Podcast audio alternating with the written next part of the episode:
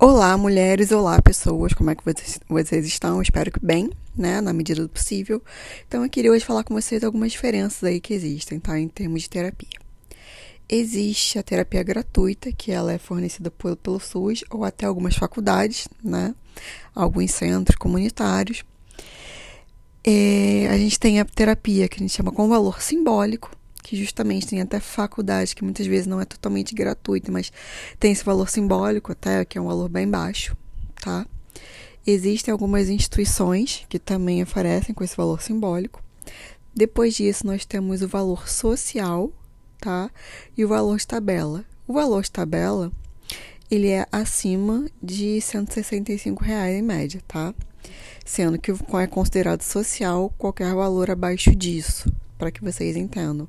Então, tem gente que às vezes vê uma terapia de 100 na reais e acha que não é social. É considerado social por conta dessa questão de tabela, tá? Então, só para ficar claro. E aí eu, Carolina, abri né, poucas vagas que eu estava querendo aí para atender mulheres com valor social é abaixo de 100 reais.